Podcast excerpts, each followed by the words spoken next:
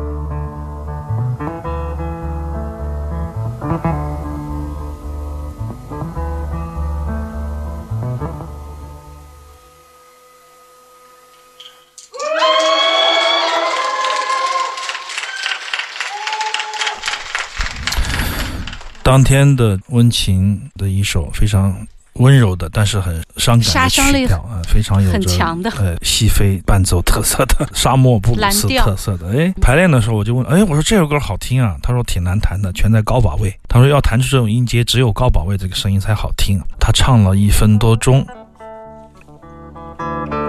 我就说，哎，怎么唱这么短？他说手疼。我们来听一下，最后他还说了几句话，我们来听一下刚才没有听完的，就是在这里大声点。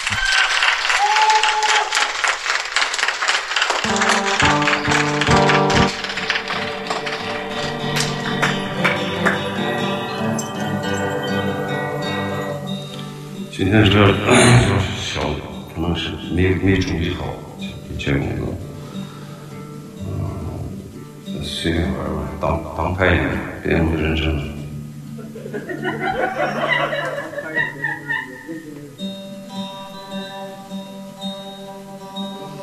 呃，回头好好拍一下，再给你演。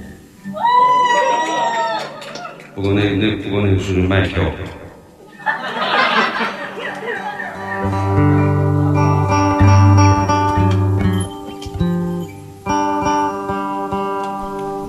前面说的什么？反正后面我说说的要卖票。就是说今天没准备好，他就说我呢没准备要演义子，他就摆上去了，没准备好。他说就当排练听吧，啊 好好听吧，下次排练好了再给你们演。但是下次是要卖票的，卖票的啊就今天说这话都踩的效果器是吗？对对，一直用着那个效果器，所以说常常在他的现场，我们有时候在 B 市现场，因为外面有一个观众麦是吊顶的，嗯永远在上面的，所以他的拾音呢，你就不会听到观众的声音从马莫尔的效果器的话筒里穿出去的那种奇怪的呼喊。那么这首非常好听，催泪，把露露都唱哭了，很优秀的一首歌曲，嗯说不出的那种况味。我问他为什么演奏这么短，他说原来有四五分钟嘛，他说弄不下去了，再唱自己也受不了。自己也要哭了，是不是？大概是这么个意思吧，就是说，哎，现在的心情只能唱这么长一点，意思一下就行了。我记得以前有一年在西游声场，吴吞他加唱一首《花儿为什么这样红》，在他个人的民谣演出的时候，他唱了一半也哽咽了，唱不下去了。当时张亚洲，我记得是西游还发过一篇文章哈，嗯说是一个歌手，